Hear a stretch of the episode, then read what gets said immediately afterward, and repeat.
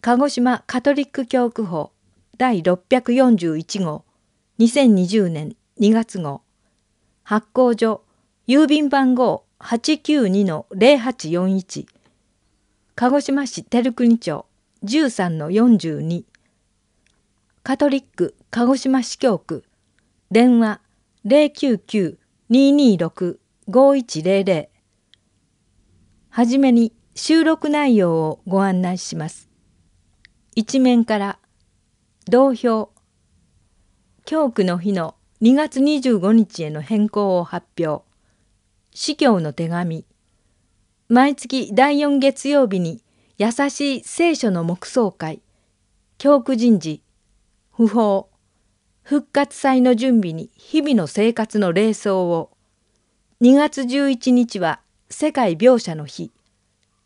二面から差別主義と平等主義。1私の信仰体験。カバーヤンセクション。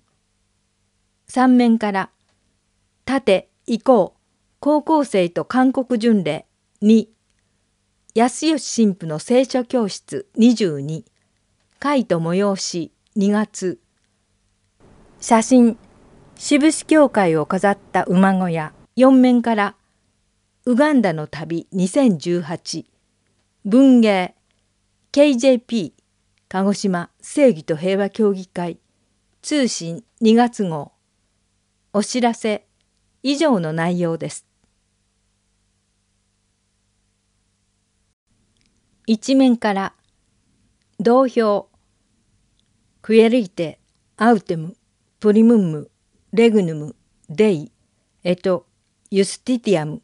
エイユスまず神の国とその義を求めよ。教区の日の2月25日への変更を発表。中野司教、千母区から司教区への昇格の日がふさわしい。鹿児島教区の現司教座教会である三代目ザビエル教会が剣道されたのは1999年9月15日のこと。聖フランシスコ・ザビエルの渡来450年祭に合わせてのことだった。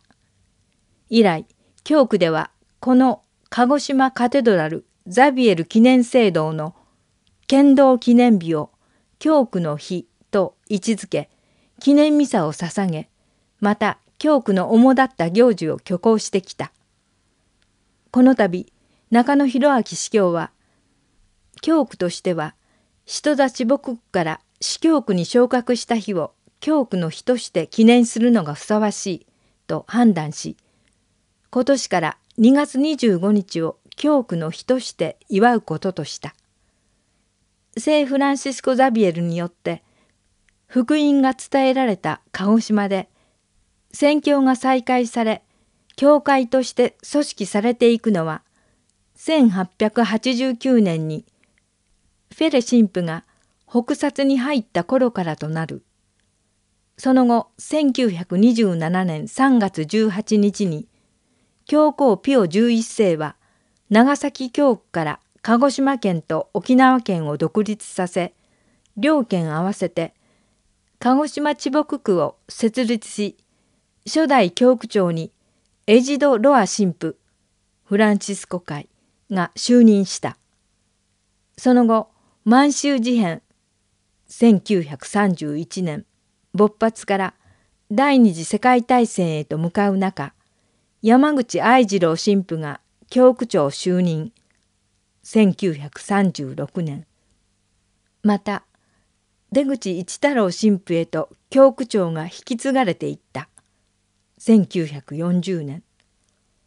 1949年にはザビエルトライ400年祭を機に空襲で消失した石造りの初代教会に代わり二代目ザビエル教会を建造5月31日。この4年後に奄美大島が日本に復帰し鹿児島地牧区に帰属した。鹿児島が地牧区から司教区に昇格したのは1955年2月25日のことで初代司教として里脇朝次郎司教が誕生し司教区としての歩みが始まっている。2月25日を教区の日と位置づけた中野司教は教区の日を変更したもう一つの理由として9月15日はカテドラル剣道記念日であるとともに奄美宣教再開の記念日でもある。奄美と本土は教区の2本の柱。教区の日を変更することで両地区の信者が教区の日と奄美宣教再開の2つの記念日を大切にし互いに交流してほしいからとも語った。また2月25日には19時からザビエル教会で記念のミサを捧げるとし両地区の大勢の信徒に参列してほしいと願っている。司教の手紙。信仰部会のモットー。悔い改めて福音を信じよ。鹿児島教区司教。中野博明。教区の皆様お元気でしょうか？今回から年頭の字で発表した信仰深い、天霊深い、宣教深いにモットーを掲げて、それについて説明していきたいと思います。時は満ち、神の国は近づいた。悔い改めて福音を信じなさい。マルコ1-15これはイエス様ご自身の宣教活動開始時のご発声です。年の初めに私たちもイエス様の追随者、フォロワーとしてこの言葉を心に収めたいと思います。時は未知。歴史的事実としてのイエスの登場で新しい時代が到来しました。それは古い時代が終焉したということです。古い時代とはイエスが誕生するまでの歴史のことです。私たちキリスト教徒はこの二つの時代を新約時代旧約時代と呼び習わしています。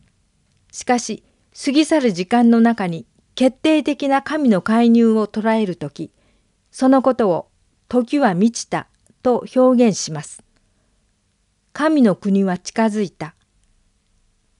近づいたとはすでに来ているという意味です。まだ乗り込んではいないがホームに滑り込みつつある電車を待つワクワクした状態だと言えます。悔い改めて、ある教区の青年たちが転任する司教様へのお別れの挨拶で、司教様、よく悔い改め、悔いは食物の食をしてくださり感謝します。と言っていました。気前の良い司教様からよく食事をいただいたという意味でしょうが、それらが悔い改めにつながることを司教様は望んでいらしたのかもしれません。福音を信じなさい。日常的には信じるよりも信頼するということが多いのではないでしょうか。その人を信頼するといった場合、その人の言動にただ追随するということになります。しかし、信じるという場合、その前提には悔い改めがあります。なぜなら、福音とはイエス・キリストご自身だからです。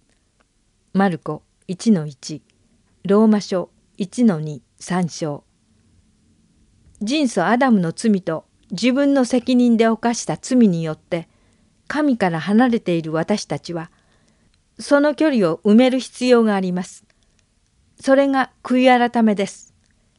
したがって悔い改めと信じる行為は表裏一体だと言えます。信仰部会の取り扱う事柄は以下の通りです。目的、喜びをもたらす信仰を目指していただいている信仰の見直しと進化。方法。1、神の言葉。聖書。特に福音書の分かち合いの実践。2、カテケージス子ども大人対象の信仰要請研修実践とカテキスタ養理教師の要請3木葬会連成会の企画運営4祈りのグループの連携などです。最後にテキストとして教皇フランシスコの使徒的勧告福音の喜びを用います。毎月第4月曜日に優しい聖書の黙想会韓国からの知恵の泉主催毎月第4月曜日の午後優しい聖書の黙想会がザビエル教会ホールで開かれることになった。この集いを主催するのは韓国から来て加世田に拠点を置き活動している知恵の泉のグループ朝鮮半島統一の際に北方宣教に乗り出す準備をしているこのグループだがその他に宣教師の養成証明のための祈りと支援を行っており毎日ロザリオ死者のための祈り断食などを奉献している。今回実施される優しい聖書の黙想会は13時から17時まで開かれ、内容は別表の通り、連絡はパク・ジンヤン神父、電話080-3993-4512まで、優しい聖書の黙想会内容。13時から13時30分。賛美。13時40分から15時10分。聖書講義。15時10分から16時。内的癒し。16時から17時ミサ。教区人事長山幸宏神父司祭の家は教区本部好き。ただし居住は旧司教官司祭の家。不法。木陰実神父ベルギー生まれで1973年から12年間鹿児島教区で働き玉里教会主任研修センター所長を務めた純真会の木陰実マックス・デフ神父が昨年12月15日日曜姫路市のマリアビラで心不全のため起点した。97歳だった。木陰実神父の顔写真があります。復活祭の準備に日々の生活の霊装を。復活祭に向かってあなたの祈りを深めようと、レデンプトール宣教修道女会のシスターモニカによる。4週間にわたる日々の生活での霊装が教区本部で開かれる。開催日は2月29日から3月28日までの毎週土曜日で午後14時30分から2時間。参加の条件は毎日少なくとも30分個人的に自宅で祈ること。原則として毎週の集会に出席すること。申し込み問い合わせは電話099-253 6658シスターモニカまで。2月11日は世界描写の日。聖ヨハネ・パウロ二世教皇は1984年2月11日ルルドの聖母の記念日に使徒的書簡サルビフィチ・ドローリス苦しみのキリスト教的意味を発表し翌年の2月11日には教皇庁医療使徒職委員会現保健従事者評議会を開設しました。そして1993年からこの日は世界病者の日と定められ、毎年教皇メッセージが発表されています。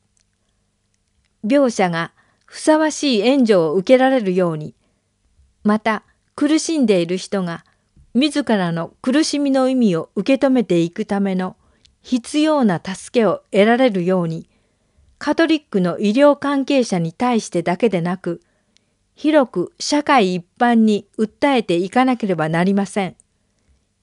医療使徒職組織の設立、ボランティア活動の支援、医療関係者の倫理的霊的要請、描写や苦しんでいる人への宗教的な助けなども重要な課題です。